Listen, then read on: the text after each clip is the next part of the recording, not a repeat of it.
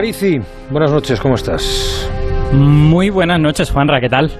Pues bien, bien, muy bien, encantado de saludarte los viernes, ya sabes. Mira, hoy te voy a pedir que hagas un servicio a la audiencia. a verlo, venga. Te acordarás de que hace unas semanas hablamos sobre los relojes en esta sección. Sí, señor, sí, señor. Eh, recuerdo que contamos que el calor es fundamental para poder medir el tiempo y el titular sería un poco que un reloj que no genera calor es un reloj parado, digamos. Bien. Pues luego la conversación giró alrededor de la entropía, que es una cosa que le interesa mucho a Paulaza y que es un concepto muy interesante. Pero eh, parece que no quedó del todo claro, porque recibimos algunos mensajes como este. Hola, brújula. Mira, con esto de la entropía y la mm, desentropía y la no, vais a tener que volverlo a explicar porque yo ya pensaba que la entropía era el desorden, ahora no sé si es el orden, en fin, que lo vais a tener que explicar en otra ocasión un poco mejor, porque yo ya me habéis liado. Ya no, sé lo que es la entropía.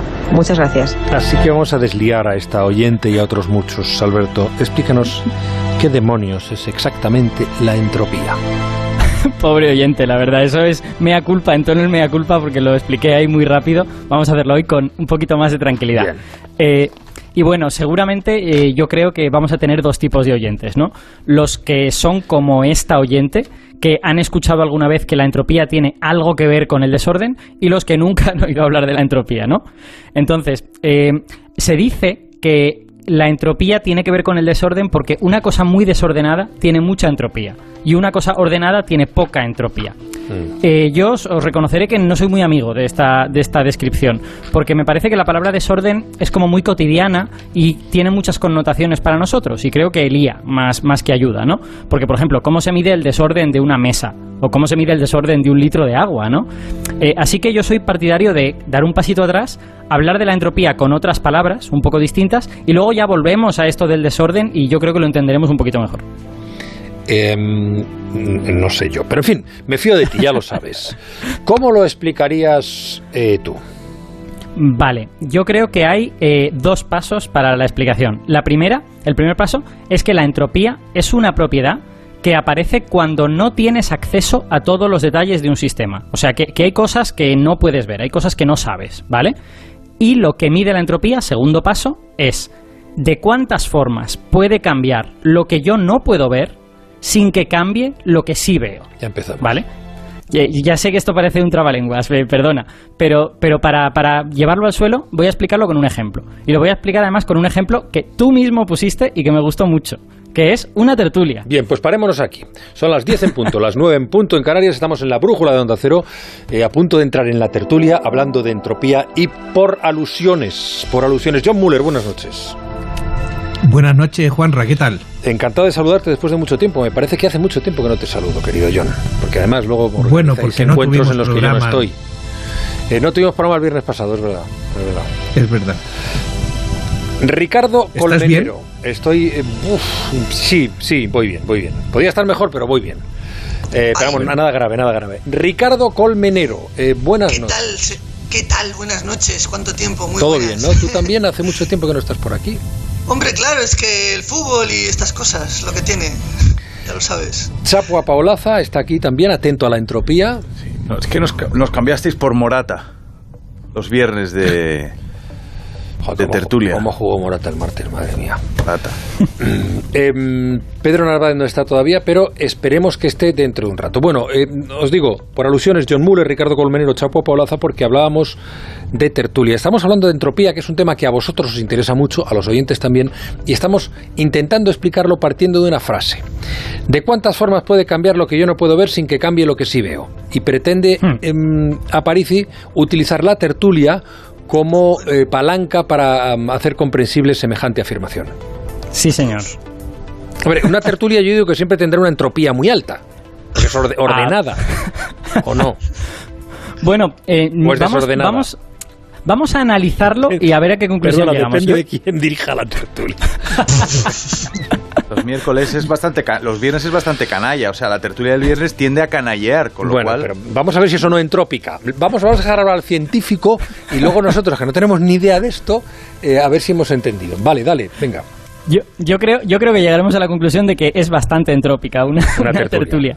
Pero lo que, lo que voy a intentar con, con, esto que me he preparado es medir la entropía de una tertulia. Y entonces veremos por qué. Esta, esta por ejemplo. Esta, efectivamente. Imagínate que tenemos una tertulia como esta, formada por cuatro personas. Espérate, que ahora tenemos el cuarto. Pedro Narváez, buenas noches. Ah. Muy buenas noches, disculpad eh, que he estado aquí un poco retrasado. Eh, disculpad, aquí eh, con la entropía a tope. Preparado para la entropía para ser objeto de análisis científico de Aparici, ¿no? Entonces tenemos una tertulia con cuatro personas. John Muller, Ricardo Colmenero, Pedro Narváez. Me, siento como un ratón de laboratorio de estos aquí en, manos de Aparici. A ver, a, ver qué haces. Y Chapo a Paolaza. Tertulia de cuatro componentes. No os preocupéis que ningún tertuliano va a ser eh, dañado en este experimento científico. Ah, bueno, ya, ya me dejan más tranquilo, tío. vale, vamos, vamos con el asunto. Tenemos una tertulia formada por cuatro personas como esta, ¿vale? Mm. Y de esa tertulia ya hemos dicho que hay algo que no que tenemos que no saber, que no podemos saberlo todo. Y digamos que sabemos cuántas opiniones diferentes hay en la tertulia, pero no sabemos quién defiende cada opinión. O sea que, por lo que nosotros vemos, en la tertulia puede haber cuatro opiniones diferentes, o a lo mejor hay tres, si hay dos personas que coinciden, o a lo mejor solo dos, o ya esto ya es muy difícil, pero igual solo hay una opinión, igual todo el mundo opina lo mismo. Y esas cuatro cosas son las cosas que nosotros vemos de la tertulia. Lo que no vemos es si el que opina es Chapu, si el que opina es, Pedro, o quién es el que opina, ¿vale? Eh, entonces, estas situaciones son lo que yo veo. Y cada una de estas situaciones tiene una entropía diferente. Entonces, ¿qué significa entropía alta? Pues significa que hay muchas combinaciones de contertulios que nos dan esa situación. ¿Vale? Recordad que esto es de cuántas formas puede cambiar lo que yo no veo, qué contertulio opina qué cosa, sin que cambie lo que yo veo, el número de opiniones de la tertulia, ¿no? Por ejemplo, si en la tertulia hay dos opiniones, eso puede ser porque hay tres personas que opinan lo mismo y la cuarta opina otra cosa, pero también puede ser porque haya dos parejas. A lo mejor Chapo y Pedro opinan la misma cosa y, John y, Ricardo opinan otra, o a lo mejor son Chapo y Ricardo, o a lo mejor son otras parejas, ¿no? Entonces, lo que yo veo será que hay dos opiniones, pero internamente hay como muchas posibilidades diferentes. Y eso convierte al estado de dos opiniones en un estado entrópico, en un, en un estado que tiene muchas posibilidades. Y ahora tengo una pregunta para vosotros. ¿Cuál diríais que es la situación de entropía más baja?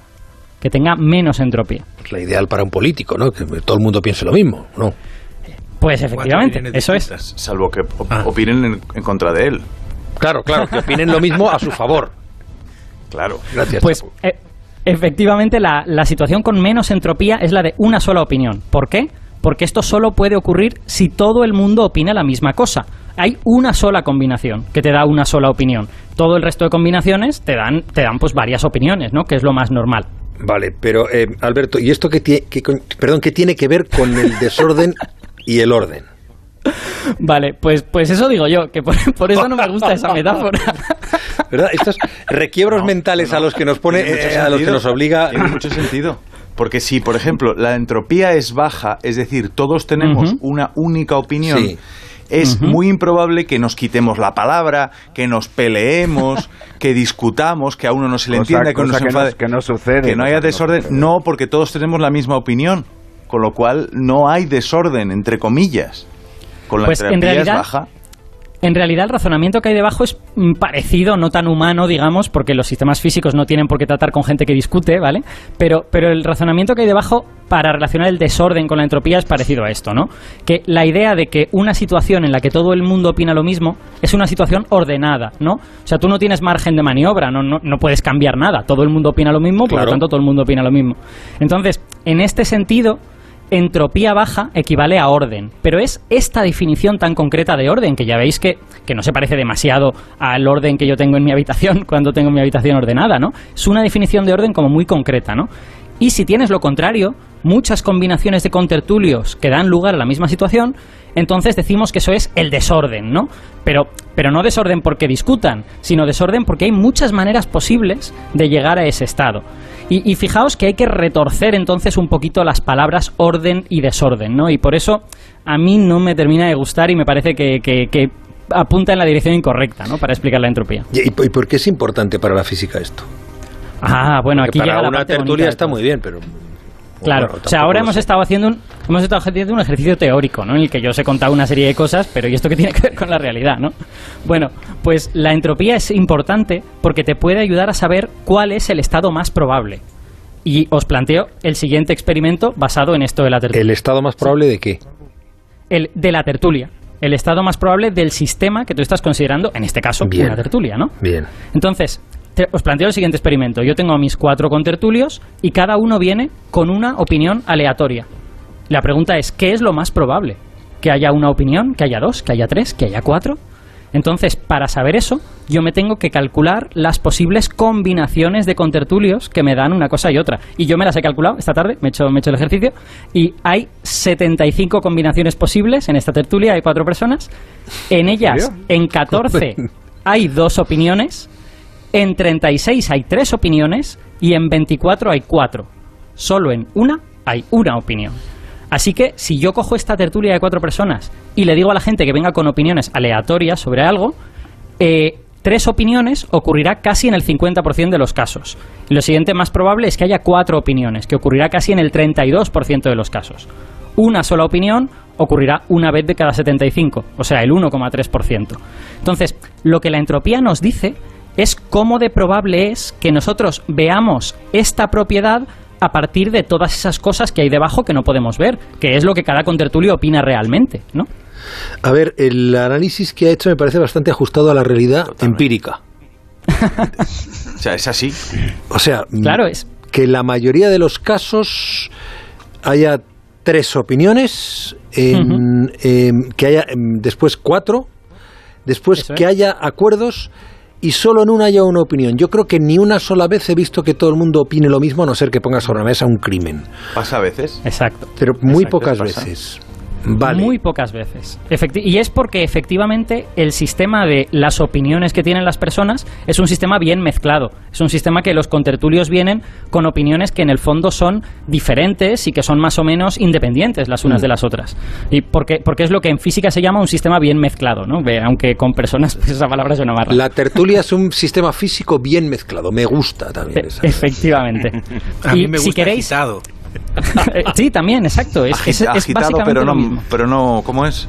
Eh, el- Batido. Eso es, agitado pero no batido. y, y- y el acuerdo, o sea, también podemos cambiar la opinión. Porque si John, por ejemplo, o, o Ricardo, o Pedro, que me Mm. caen muy bien, Mm. los tertulianos del viernes, tienen una opinión y yo puedo tender a, a cambiar la mía, ¿no? A decir, ah, eso que dice Pedro me gusta. Claro, fíjate, fíjate que ahí estás jugando ya un juego un poquito más complicado que el que yo estaba haciendo, porque estás pensando que el sistema puede cambiar. Yo estoy pensando en un sistema estático Vale. y estoy describiendo sus estados. Si el sistema puede cambiar, entonces ya tenemos que meter las leyes de la termodinámica, ¿no? Y la, y la Lo que nos termodinámica. faltaba esta noche. no, pero es, pero veréis que lo entendéis muy fácilmente. La, la termodinámica nos dice que la entropía del universo, del sistema completo, tiende siempre a aumentar. Es decir, que las cosas no suelen converger. Cuando la gente tiene opiniones divergentes, no suelen de repente converger muy rápido, sino que más bien tiende a suceder lo contrario. Bueno, en la tertulia O sea, que esto no es un caos. físico. No, no necesariamente un caos, sino que la entropía del universo tiende a aumentar. Se puede dar que una parte del universo se ordene, pero es a cambio de que el resto del universo se desordene. Y eso es el segundo principio de la termodinámica, pero bueno, eso ya sería cosa para otro día. Los platos tienden a romperse, ¿no? Eso no es, efectivamente. Pero, efectivamente. y a mí, a mí me, me encanta este tema, a París, y me encanta cómo lo explicas. O sea, las- y me gustaría eh, a- un reto, un reto para ti. A ver, a ver. Hacer la, la segunda ley de la termodinámica, la entropía aplicada a los partidos políticos. ¿Había ¿Qué entropía partido- en la Moncloa hoy? Efectivamente, ahí está. O por ejemplo, hay partidos que son que tienen mucha entropía y otros que tienen entropía negativa. Por ejemplo, tiene mucha entropía Podemos, tienden a pelearse, tienden a separarse, tienen un montón de partidos distintos, uno opina una cosa, otro dice la otra, se, bueno, siempre están en la bronca. Y luego hay un partido con Espera, hay una opinión disidente de la tuya, que es la de Müller. Claro, porque si no, no se cumple la ley apariciana de la tertulia. Exacto. Y, y otro tiene entropía negativa, es decir, Sánchez. Sánchez encuentra su orden en el desorden de los demás. Es decir, con el desorden de. Podemos, con el desorden negativa, sí. de los independentistas, que son, que son profundamente entrópicos, pues él encuentra su manera de estar en el mundo, con estabilidad. ¿Qué te parece, Aparici? Eh, yo agradezco el, intento metafórico de Chapu, pero tengo que decir que eh, los partidos políticos son sistemas con mucha interacción interna y los sistemas con mucha interacción interna, sus leyes son un poquito más complicadas que los que he descrito hoy. hombre, hombre, hoy estaba describiendo cuatro contertulios independientes, todo esto. Hombre, si los contertulios hablan por teléfono y uno se enfada con el otro y todo esto, pues el sistema ya es un poco distinto. Pero es que eso pasa también. Los tertulios, los contertulios, a París tienen sus teléfonos móviles sobre la mesa y de vez en cuando hmm. reciben llamadas o, o, instrucciones, bueno, instrucciones no, pero llamadas, lo que sea, tal, y luego discuten entre sí. Pero eso es entropía. Eso, eso es interacción. Y la interacción cambia, no cambia, pero hace más difíciles las reglas del juego. Yo hoy os he planteado una tertulia de juguete, una tertulia muy sencillita en la que yo podía plantearos lo que es la entropía. Si introducimos interacción entre los contertulios, esa tertulia se vuelve más complicada y las leyes que he descrito hay que hacerlas mejor, digamos, ¿no? Y eso tiene un análogo en física. O sea, tú puedes tener un gas un gas son un montón de moléculas que no interaccionan entre sí, que cada una se mueve a su aire, hmm. y eso sería como nuestra tertulia inicial, o puedes tener un sólido. Un sólido son moléculas que están fuertemente agarradas cada una a la de al lado y tienen una interacción muy fuerte. Entonces, puedes ver cómo la dinámica de un gas es muy diferente a la dinámica de un sólido o de un líquido. ¿Por qué? Porque hay interacción. Porque la interacción cambia. Pero eso no solo, eso la física cuántica no modifica eso. Bueno, la física cuántica modifica algunas de las, claro, algunas de esas reglas, porque modifica la forma en que los objetos pueden interaccionar. Por ejemplo, eh, en física cuántica las partículas no son puntuales, las partículas ocupan un volumen del espacio y por lo tanto tú puedes, siendo un electrón, por ejemplo, puedes estar interaccionando con tres o cuatro partículas a la vez porque ocupan un volumen eh, en el que tú también estás, entre comillas. Me parece que nos estamos complicando. Perdón. No, no, no, no, no, sigue, sigue, sigue. Ya sé que te he tocado un tema que te interesa. Ahí. Claro. A ver, la cuántica cambia sobre todo porque introduce esta noción eh, que en física técnicamente se llama no localidad y que básicamente significa que las cosas pueden interaccionar con objetos que están lejos, ¿vale? Tú en, en la física clásica, antes de la cuántica, las cosas suelen interaccionar con lo que tienen al lado porque es lo lógico, ¿no? Tú interaccionas con lo que tienes cerca. Pues en física cuántica los objetos pueden ser extensos, pueden hacerse muy grandes, porque los electrones no son pelotitas, sino que son más bien como una especie como de, podríamos decir, un gas, un objeto grande que ocupa un espacio. Y claro, eh, si un objeto es grande, puede interaccionar con cosas que tiene bastante lejos. Y eso hace que las leyes sean distintas. Bueno, bueno, bueno. Pues um, yo no sé si a nuestra amiga oyente y a otros que plantearon sus dudas les ha quedado claro. Lo que yo sí he descubierto es que Aparici tiene una enorme capacidad para sintetizar el espíritu y hasta el ordenado desorden de la tertulia. Con cifras, ¿eh? Bueno, bueno, yo espero que, esto haya sido útil y que la gente salga, no diré con la entropía entendida, porque, hombre, eso requiere hacer una asignatura de física, por lo menos, pero por lo menos con una idea un poquito más clara de qué es la entropía de verdad y no esta entropía que explicamos con palabras y a veces con palabras que son un poco, pues poco adecuadas, ¿no?, para explicarla. Aparici, gracias. Un abrazo, Juanra. Un abrazo. Hay un WhatsApp para acabar con Aparicio. A ver, un WhatsApp. Queridos míos, con el máximo respeto y el máximo espíritu constructivo, eso que habéis dicho de agitado, no batido, es una barbaridad. La famosa frase de James Bond es mezclado, no agitado. Un cordial saludo. Bueno, digamos que es una, eh, es una precisión original de esta tertulia. No, no, tiene razón. Está bien. Tiene toda, sí, sí, toda, la razón, toda la razón. Tiene toda la razón. El oyente, sí, de verdad. ya, pero vosotros podéis modificar las frases para la historia y convertirlas en frases de la tertulia de la brújula para la historia. Se dijo en la brújula. si, me pongo, en plan tonto, es eh, shaken not stirred en inglés, que es batido no revuelto, pero bueno. Ya estamos. Eh, lo hemos traducido en español como mezclado no agitado, pero bueno. No, eh, tiene razón el oyente, porque lo hemos, lo hemos aprendido así. Pero lo hemos adaptado a lo que estaba diciendo a París, y si no, no cuadraba. Claro, claro. Exacto. Es el, es el, problema del uso de las palabras, ¿no? Que, que al final te, los conceptos no siempre encajan en las palabras que tenemos. Avariciencia.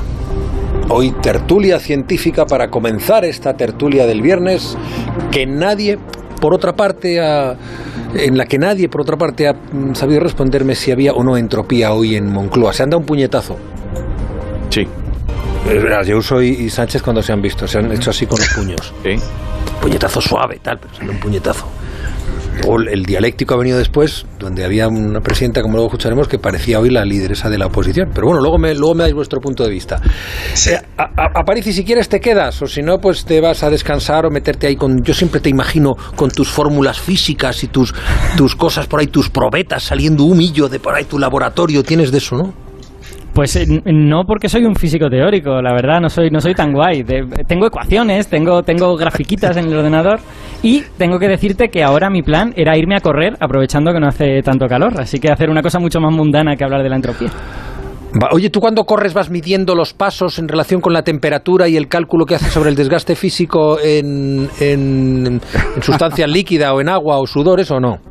No lo voy midiendo en vivo, pero tengo una maquinita que lo mide y luego me divierto mucho viendo las gráficas. Se ríe Pedro, pero ya sabía yo lo que le estaba preguntando. hombre, oye, oye, a, a, París y aunque no nos escuches ahora y te vayas a correr y te vaya muy bien, pero por favor, óyenos esta noche lo que a ver, a ver qué cómo, cómo vamos de entropía.